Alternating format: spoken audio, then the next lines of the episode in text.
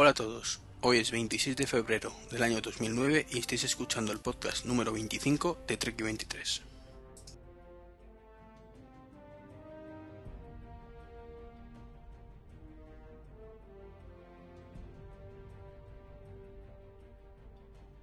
Hola a todos de nuevo, ya estamos aquí otra vez, una semana más, de nuevo apresuradísimos con el horario. Ha sido complicado esta semana encontrar un huequillo para, para grabar, pero bueno, creo que lo he conseguido. En fin, pues esta vez estoy solo, no me acompaña nadie. Una pena que no, la poca he tenido tiempo, la verdad, para, para preguntar si alguien estaba disponible. Mm, bueno, así que os tendréis que conformar conmigo. Empezaremos con una cosilla, es dando la las felicidades perdona, a Steve Jobs, que el pasado día 24, antes de ayer, cumplió 54 años. Ya sé que no escucha este podcast, pero bueno. Como, como magueros que somos, pues habrá que, felicitarle. De forma un poquito menos original y aburrida que, un vídeo que por por internet de una chica que, la verdad es que es gracioso, Está en un a, ver si luego pongo un enlace, pues está en una Apple Store y se pone ahí a cantar con una con una Nice Eye Happy Birthday to You a, Steve Jobs. La verdad es que no sé cómo la gente que pasaba por allí a su alrededor no se la quedó mirando diciendo que hace esta loca, pero bueno. Y coincidiendo con el, con el cumpleaños de, de Steve, pues Google se fue a la mierda. Y es que el mismo día 24, pues los servidores de Google empezaron a fallar, se cayó el servicio, era imposible acceder desde la cuenta o desde la página de Gmail. Eh, bueno, he dicho Google, Gmail, ¿vale? Solo el servicio de, correo, el resto aparentemente funcionaba bien, el buscador al menos. Como digo, se cayeron y era imposible acceder a, por la gran mayoría, a su cuenta a través de, de como digo, la interfaz web de la página de Gmail. Bueno, pues el fallo se estuvo, me parece que fueron desde las diez y media hora española hasta la hora de comer, más o menos, 3-4 horas. Eh, Google ha pedido disculpas, va a regalar de hecho 15 días de servicio gratuito a los que tienen contratado el servicio, el servicio para empresas. Evidentemente los que tenemos el servicio gratuito, pues es gratuito, no nos regalan nada. Y el fallo, pues para que entendáis un poquito el motivo, básicamente consistió en una, una tarea de mantenimiento que hicieron mediante la cual, pues bueno, normalmente no pasa nada, lo hacen con relativa frecuencia y todas las cuentas de correo que están en, en ese servidor que están haciendo la, tarea de mantenimiento, bueno, pues se derivan a servidores que trabajan en paralelo. Podéis imaginar que Google tiene muchísimos servidores por todo el mundo. Y normalmente la cosa no pasa de ahí, simplemente se, sobrecargan un poquito más el resto de servidores, todo controlado, y, y ya está. se hace la tarea de mantenimiento, se vuelven las cosas al servidor encargado de, cada cuenta concreta, y aquí paz y después gloria. ¿Qué pasó? Que pusieron en funcionamiento un nuevo algoritmo mediante el cual los servidores a los que se derivaba el trabajo eh, estaban relacionados directamente con, con, cercanía geográfica respecto a donde estaba ubicada la cuenta. Entiendo que eso significa que mi cuenta, si es de España, pues está en un servidor relativamente cercano a España. Perdón, ¿qué pasó? Pues que falló este algoritmo y debe ser que una gran cantidad de cuentas pues fueron a parar a un mismo servidor, este se saturó del todo y se fue al garete. ¿Qué lo que ocurre? Que provocó una reacción en cascada. ¿Qué significa esto? Pues muy sencillo. El servidor 1, que es el que se ha saturado, no puede con ello. ¿Qué ocurre? Que de forma automática deriva todo su trabajo al servidor 2. como el servidor 2 está en base a ese algoritmo busca el más cercano a la ubicación geográfica, se satura también y busca el 3, que a su vez se satura, y el 4, con lo cual todo el servicio a tomar por saco. Por suerte a las 3 horas tampoco fue el fin del mundo, aunque lo pusieron en la prensa como Dios, Google, Gmail falla, desastre. Y en Twitter también se comentó, pero bueno, no pasa nada. Son 3 horitas y simplemente no funcionaba el interfaz web. Interfaz. Interface, perdón. Insisto, eh, desde el iPhone se podía trabajar perfectamente, al menos lo comprobé a última hora cuando ya casi funcionaba. Y por lo que leí, las cuentas IMAP, también si tenemos por ejemplo el Outlook configurado así o el mail en, el Mac, funcionaban perfectamente. Y POP3 por lo mismo. Entonces, pues simplemente fue esa la causa. Y a veces pasa. No, pues, no son infalibles ninguna compañía y Google tampoco. Lo que tampoco entiendo es lo que he leído en, en otros blogs, o, en uno que no recuerdo cuál era ahora mismo, en el que se decía que esto ponía de manifiesto el peligro del trabajo en nube. De claro, si tuviéramos el famoso G, Gmail Disk, no, no, ¿cómo se llama? El, ah, no, no me sale ahora mismo el, el G-Drive, el G-Drive, ahora ya, ya. Bueno, pues qué ocurriría si sacaran el G-Drive y mm, pues hubiera un fallo de estos después de que los usuarios pues depositáramos en, en este servicio pues todos nuestros documentos, nuestras películas, bueno, películas no porque ocupa mucho, pero bueno, nuestros documentos de trabajo y todo lo demás. Y de pronto se va al garete. Pues no pasaría nada. Simplemente vamos a ver, el trabajo en nube normalmente consiste en sincronización, no mover todo a un sitio. ¿Qué significa sincronización? Significa que tú tienes en todo momento una copia en local. O sea, no se puede depender para trabajar en nube de que tengas internet. La base es yo tengo todo en local y se me hace una copia automática en la nube. Igual que trabaja Microsoft Mesh, igual que trabaja Dropbox y supuestamente igual que trabajará G-Drive. Entonces, peligro ninguno. No puedes sincronizar en esos momentos y ya cuando tengáis internet de nuevo, o internet si no tienes internet, o el servicio vuelve a estar disponible, se sincroniza, se actualiza todo y ya está. Lo peor que te puede pasar es que necesites un documento en otro ordenador y no puedas acceder. Pero mm, eso es muy rebuscado y poco probable. Entonces, como digo, el funcionamiento es correcto. No pasa nada porque esté caído servicio tres horas.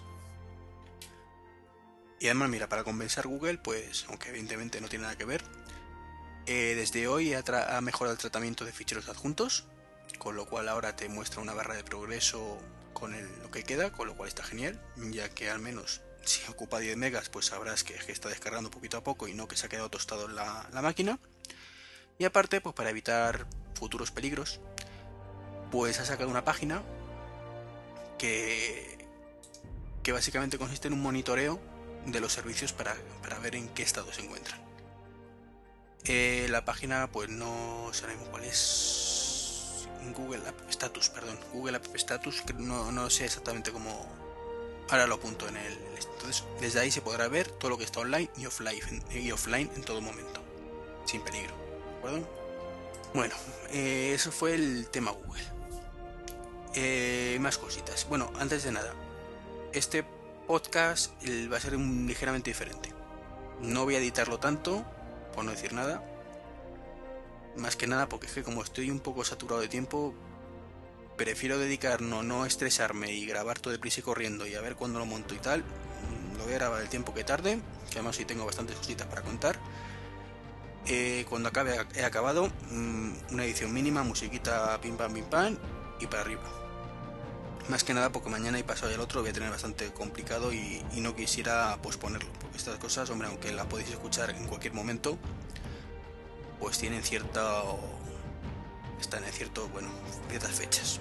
No tiene mucho sentido hablar de o escuchar que Google se fue al garete el 24 de febrero del 2009, el 15 de marzo del 2010. Entonces, hombre, como curiosidad este está bien, pero se ha podido ir al garete cuatro veces más de aquí entonces. Entonces, pues no va a ser el formato habitual que con capítulos y tal, porque tampoco sé hasta qué punto compensa si lo echáis mucho de menos, decírmelo y ya la próxima vez, pues nada, no, no sacrifico esa parte, ¿no? Pero bueno, a, ver qué ocurre. Eh, lo que iba a decir yo, Google, no, Google no, perdón. Go Messenger, el servicio que puso en marcha Sony hace un año aproximadamente, como digo, hace un año, eh, junto a, a BT para la PSP era un servicio de tecnología o es un servicio de tecnología que usaba tecnología VoIP y permitía a los usuarios de las PSP comunicarse por, medio de esta mensajería instantánea o videoconferencia. Bueno, pues Sony va a mandarlo al garete y ya está. Dice que, ha sido un concepto muy popular, que ha habido muchos registros, pero que no se ha conseguido el número de usuarios que, que BT y Sony esperaban. No sé cuántos esperaban, pero de cajón Vamos a ver, es un, servicio que para darte de alta necesitas tener una cuenta o, necesitabas, porque creo que lo van a cerrar a finales de mes o, a mediados de marzo, no recuerdo bien la fecha, no la tengo aquí apuntada. Bueno, pues como digo, para darte alta necesitas una PSP, con lo cual solo te puedes comunicar con los colegas que tienen una PSP. Absurdo. lo bueno de los servicios de mensajería es que te puedes comunicar con todo el mundo. O sea, sí, lo normal, ya que llamaban Messenger, aunque de acuerdo que no es un nombre registrado por Microsoft, es que fuera compatible con el, con el software Messenger o Windows Messenger de Microsoft. Que está muy estandarizado, nos guste o no nos guste, es así. Es multiplataforma, no gracias a Microsoft, pero el caso es que en todas las, plataformas tenemos software para hablar por este sistema. Y pues permitía, por ejemplo, permitiría que podamos charlar con alguien que tuviera una PSP y que estuviera, yo que sé, bueno, en su casa con el wifi, porque evidentemente una PSP no tiene otra opción. Y aparte, pues también tenemos disponible Skype, que es todavía más estándar y más multiplataforma que, el Messenger. Es el líder en telefonía VoIP y también hay cliente para, si no me equivoco, mm, si me equivoco que alguien me corrija, para, para PSP. Entonces es normal. Todo viene fácil, eh, o simplemente de que Sony y sus puñeteras manías, que, que las odio, de querer imponer sus propios formatos cuando son innecesarios. Y lo diré hasta la saciedad. Cuando alguien me dice, es que Apple es igual, no, Apple no es igual, Apple no se inventa un formato por el hecho de yo me voy a inventar un formato a joder todo el mundo porque quiero ganar más pelas y lo impongo. No. Que de acuerdo que no se guía por los estándares. Si encuentra que funciona algo mejor, lo, lo pone. O si cree que la tendencia es hacia ello. Pero no es lo mismo. no es lo mismo. y, los que tengáis un Mac me entendéis. Eh, una otra cosita ahora de, Microsoft. Bueno, pues lo tenía puesto inicialmente como algo impresentable. Y es que, bueno, eh, como anuncié hace poco, bueno, como anuncié, no, como dije, el anuncio lo hizo Microsoft, pues iba a despedir a, a 5.000 personas, si no recuerdo mal. Bueno, pues mm, a un alto porcentaje de estas personas, pues al, finiquitarlas, pues le dio dinero de más. Tuvieron un error de cálculo y, les pagaron de más. No sé hasta qué, cantidades exactamente, que esos que se llevaron más pelas de la que les correspondía en teoría. Bueno, pues en un principio se decía, y sería cierto porque si no, no se habría eh, conocido este hecho, pues nada, que, iba a pedir a estos empleados que devolvieran parte de las indemnizaciones por, por haberles pagado de más, evidentemente. Claro, me parece impresentable echar a una persona, tú te equivocas, el tío al menos se llevó una pequeña alegría, a mí no me han pagado de más, y encima decirle, oye, no, devuélvemelo. O sea, te he hecho del curro, pero ahora venga, tío, anda, estírate y devuélveme las pelas. Venga, hombre. Por suerte, yo creo que más que por suerte, por la presión social o imagen que iba a dar, bueno, pues si Microsoft ha recapacitado y, y, no lo va a pedir. Perdonar el dinero a esta gente.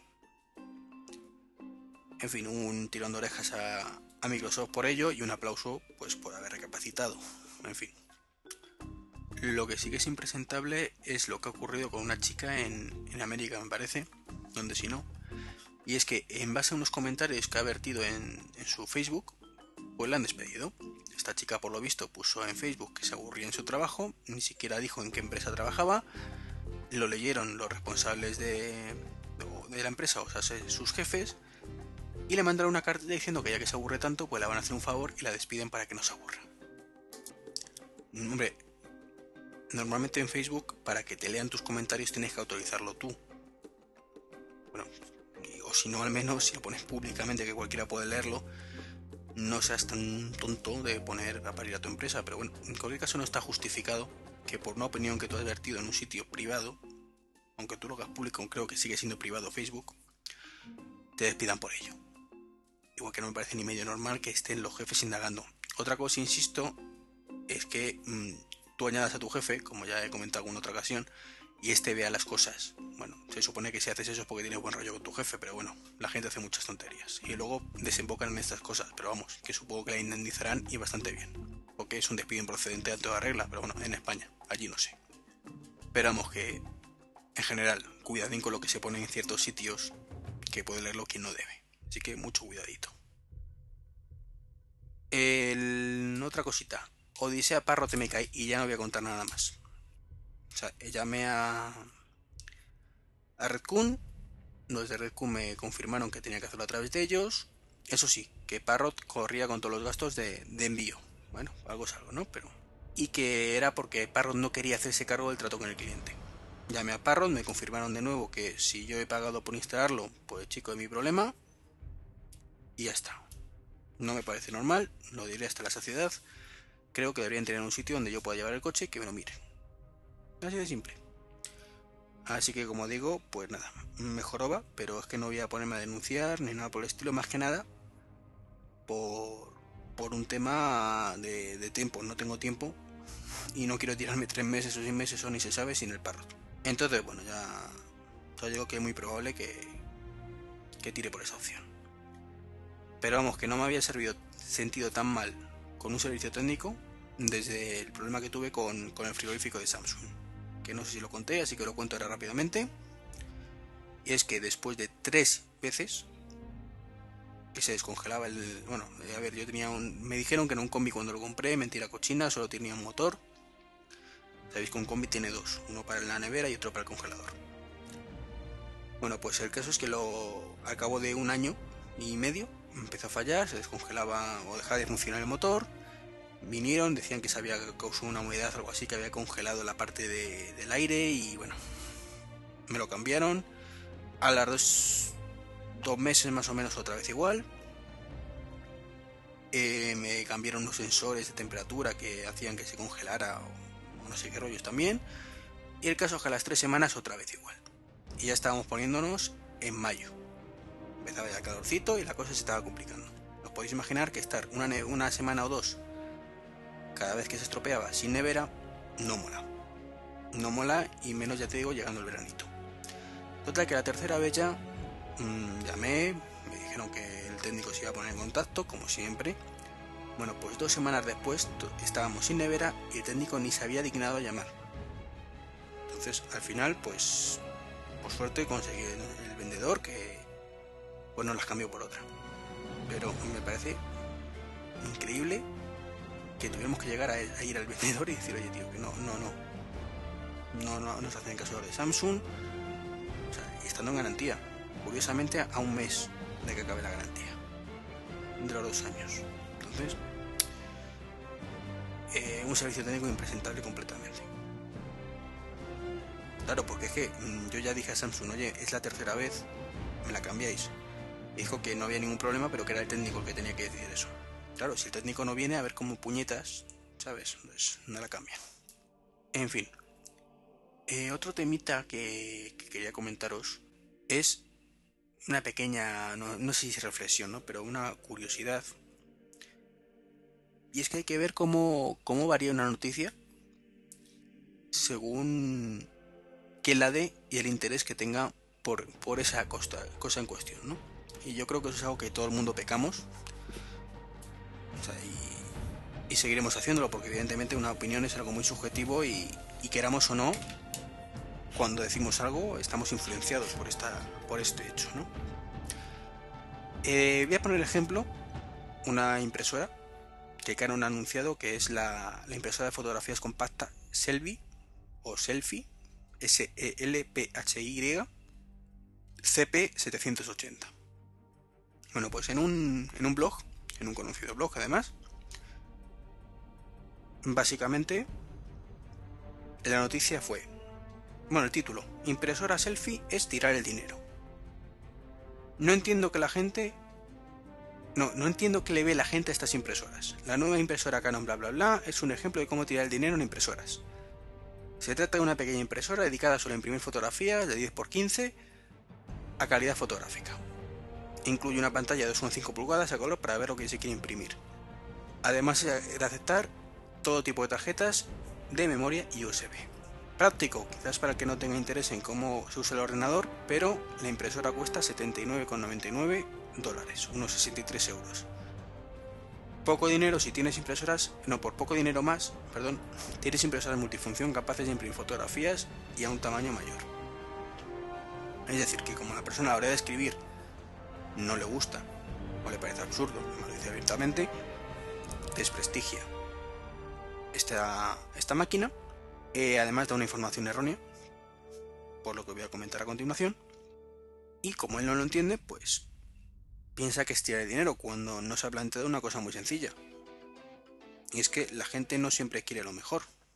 No quiere lo que, lo que le ofrezca mayores posibilidades. Quiere lo que le sea más sencillo de utilizar.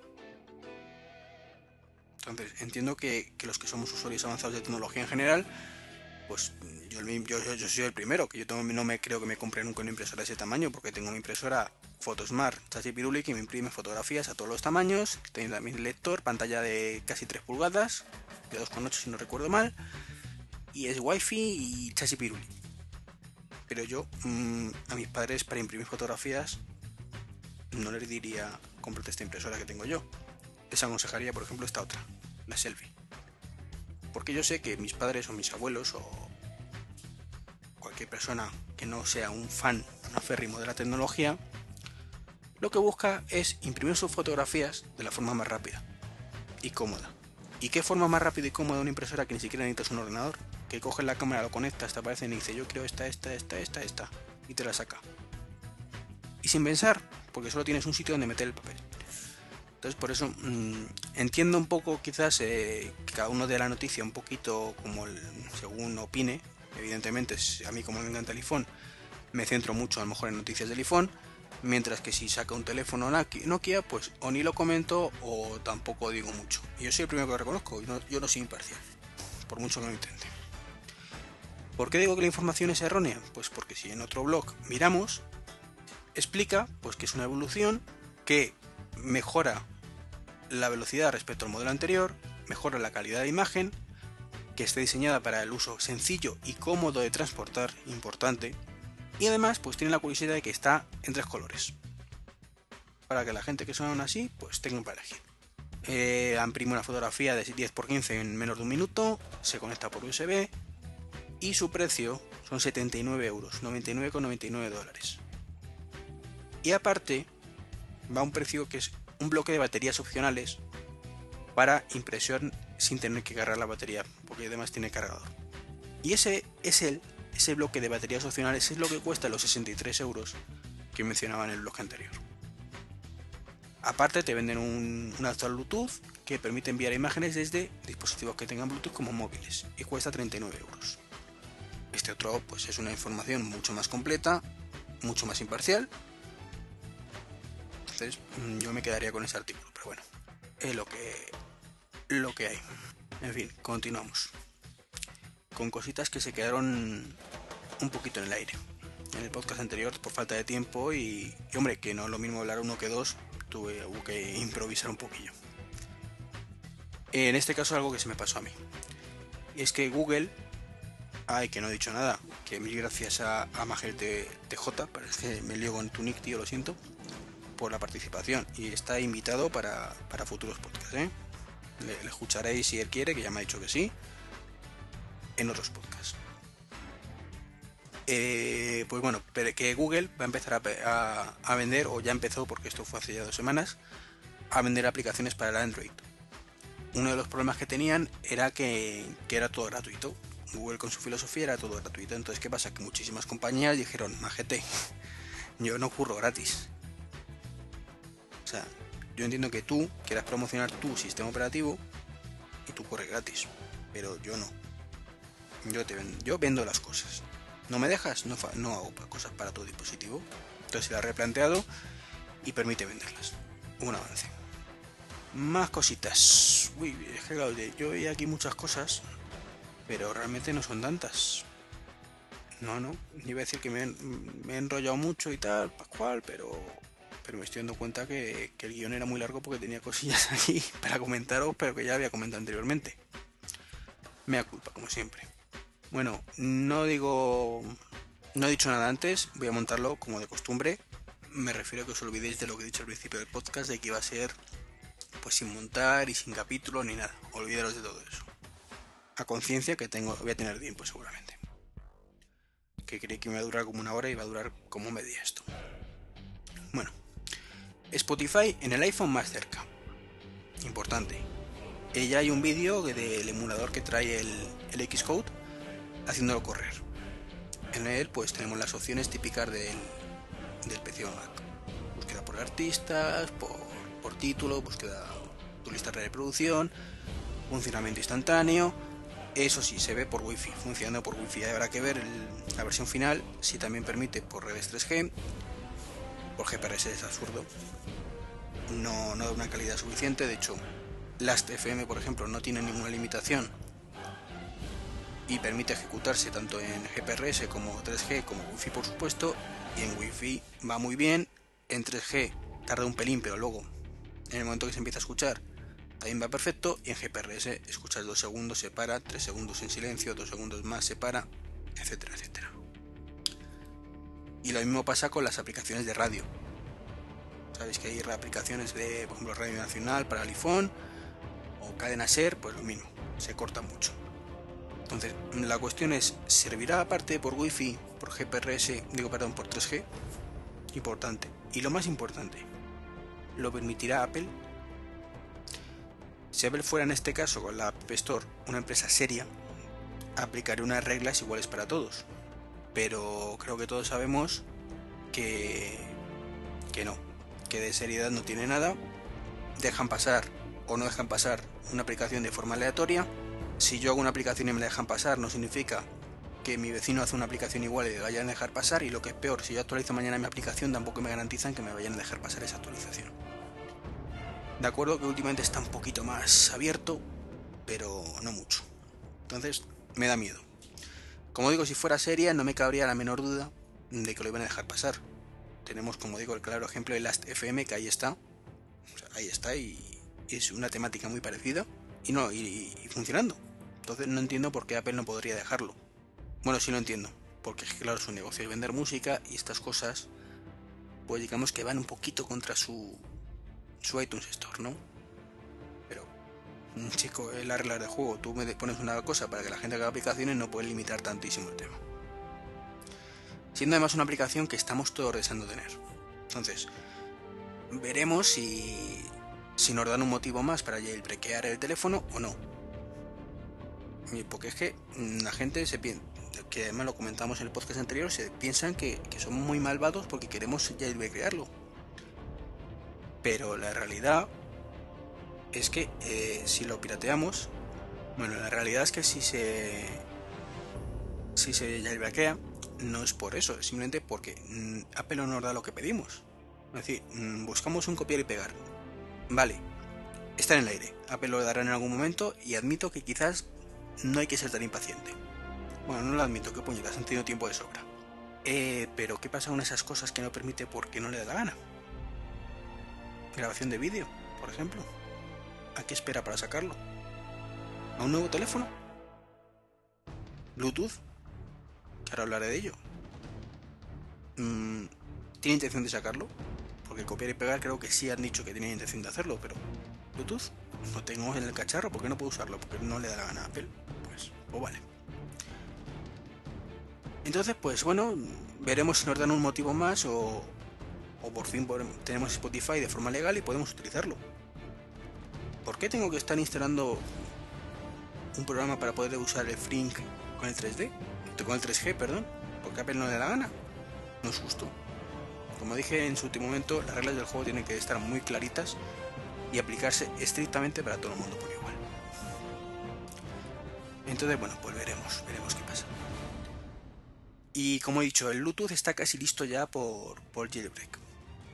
La aplicación y Bluetooth, mm, os acordáis que comenté que ya había un vídeo para transferencia de archivos por, por este medio. Bueno, pues parece que ya está casi lista. De momento solo hace eso, transferir archivos.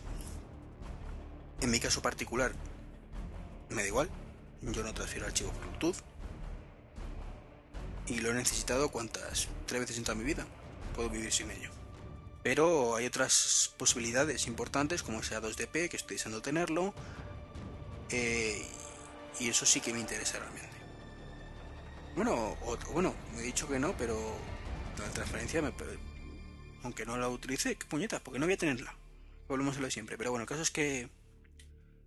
Que me he yo solo, sí lo sé que estará disponible a través de Cydia. Evidentemente, Apple no va a permitir ni, se van a molestar en, pedirlo, que se ejecute, que lo, pongan a la venta y será de pago.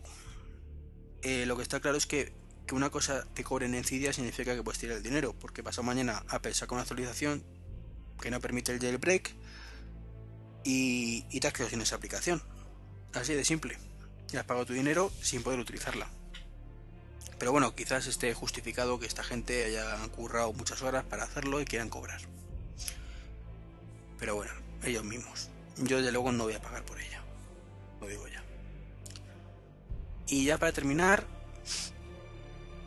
Ah, no, no, para terminar. Junto al cumpleaños de Jobs, que lo he dicho al principio, a lo mejor le dan el príncipe de Asturias, que lo he leído hoy. Es candidato. Veremos si se lo dan. Y si se lo dan, si viene a recogerlo. Que con lo rarito que es este pollo, lo mismo es capaz de decir, mira, yo he dicho que, que estoy convaleciente, que no me, veo, no me ven en público y no le van a ver en público. Entonces, bueno. En fin, ya veremos si, es candidato finalmente, si se lo dan y se, acude, que es el miedo que me da a mí. Eh, lo que iba a decir yo, que ha salido la beta 4, no, la beta de Safari 4, perdonar, no la beta 4 de Safari. Con importantes novedades. Es una especie de copia entre el Safari que conocemos, el Firefox y el Chrome no voy a entrar en las novedades que trae, simplemente pues porque hay, otros podcasts que ya lo han hecho mm, de forma mucho mejor que lo puedo hacer yo y sobre todo hay muchísimos blogs que lo han hecho también de una forma mucho más precisa de lo que puedo hacerlo yo. Eh, yo voy a deciros mis sensaciones y es que son buenas. ¿eh? Mm, me sigue gustando o me sigue tirando quizás mm, porque lo tengo puesto como navegador por defecto Firefox, pero me gusta mucho lo que ha hecho lo que ha hecho Apple. Lo primero, la, opción esta, el top site, me parece fabulosa. Ver así un montón de monitores, bueno, fabulosa, una copia de, Google Chrome descarada, ¿no? Para que luego digan Apple no, no copia. Pero sin duda mucho más bonita que lo que tenemos en el Chrome para, para Windows. Como para Mac todavía no está, pues hay que compararlo con Windows. Por supuesto, lo que hace eh, las animaciones que aparecen para, cambiar la pestaña de sitio, todo eso son fabuloso, muy, muy muy, muy. Eh, lo que no me gusta, por ejemplo, es que las pestañas ocupen toda la pantalla, toda la parte de arriba. Si solo tienes una pestaña, bueno, digamos que te divide el ancho de la ventana entre todas las, las pestañas que tengas. Eso no me convence. Una, una cosa que me parece súper cómoda en Firefox, por ejemplo, en Chrome no recuerdo si es igual. Es que si tú tienes una pestaña, si pulsas justo al lado doble clic te genera una nueva. Aquí, como no hay sitio libre, pues tienes que irte a la derecha del todo, que hay un más, para crear una nueva pestaña. Entonces, por lo demás me parece bien, funciona bastante rápido con JavaScript, no me ha dado demasiados problemas por no decir ninguno, salvo el hecho de que esté en inglés, que no me supone un problema. O sea, yo es un... tener las cosas en castellano es un capricho. Por fortuna, eh, al menos este nivel de aplicaciones así, sí, con opciones bastante conocidas, me, manejo bien en inglés. Pero ya lo comenté en otras ocasiones, una cosa es que me maneje bien y otra que no prefiero en castellano, que siempre lo he dicho, que donde esté un buen castellano que se quede el resto y cuanto más complicada la aplicación, pues más motivo. Por eso no probé el Windows 7. Es que mejoraba mucho eh, probar una aplicación, un sistema operativo donde hay algunas cosas que se te escapan y que no acabo de entender y que paso de no sacarle partido. Yo quiero una cosa que tenga claro lo que va a hacer cada opción. Luego petará, pero al menos que esté claro. Bueno, como digo, el, el Firefox, el perdón, el Safari 4 va muy muy bien para ser una beta, pero que muy muy bien. Además te indica la parte esa las novedades que ha habido en la top sites. El, han puesto cover flow por todas partes, también chulísimo como queda. Eh, el hecho que puedas editar, como digo, esta pantalla principal, fantástico. En las pestañas de arriba, pues igual que digo una cosa, digo la otra. Vamos a ver, en Chrome queda muy bien, pero tal y como lo ha hecho Safari no me acaba de convencer. Pero bueno, es un tema ya es particular de cada uno. Y poco más que comentar, que por lo visto los plugins que había no funcionan. De hecho, la gente que lo ha instalado y tenía algún plugin pues no, no ha conseguido hacerlo funcionar, tengo que instalarlo, instalar los plugins de Firefox 3 y volver a instalarlo. Y poco, poco más. Tampoco hay mucho más que decir, tampoco, o sea, no... Pues eso, no, no. Que no, que he dicho que no hay punto, vamos. Sí hay otra cosita, hombre. No, pues que no la tenía apuntada. Hay dos cositas más. Que, ya han pasado la primera beta del Mac OS Leopard 10.5.7. Ha pasado poco tiempo desde las 6, pero la verdad es que hay algunos problemillas que tienen que solucionar, sobre todo con las gráficas. Curiosamente, siempre que, no sé por qué entre las actualizaciones dicen lo mismo, mejoras en la sincronización, con el Mobile Me, con el correo.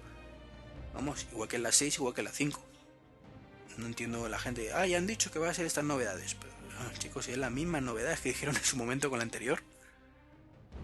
No, no lo entiendo. Mi no entender, como suele decirse. El Mobile Me, eso se han hecho unos cambios y, y molan bastante. Tampoco son la panacea, ¿no? Pero han cambiado la, la página de login. Ahora es un poquito más bonita. Eh, ahora permite desde un correo acceder a los contactos para componer el, mail de forma más rápida. El, el, calendario pues ha reestructurado y ahora es más rápido y ágil. Mm, se supone que la sincronización con el iDisk también es más rápido, eso no lo he probado. Pero bueno, parece que poco a poco se están moviendo las pilas, ahora va más rápido todo. Entonces, pues lo veremos a ver si están justificados al menos ya poquito más esos 79 euros que nos cobran. Eh, y hasta ahora sí que creo que falta nada, no. No falta ya nada. Con esto acabamos. Un podcast que al final, pues hombre, casi 35 minutillos. Recuperando un poco la duración estándar de los últimos programillas. Eh, salvo la semana pasada, que fue un épico. Entonces ahora me pongo a montar y lo subo.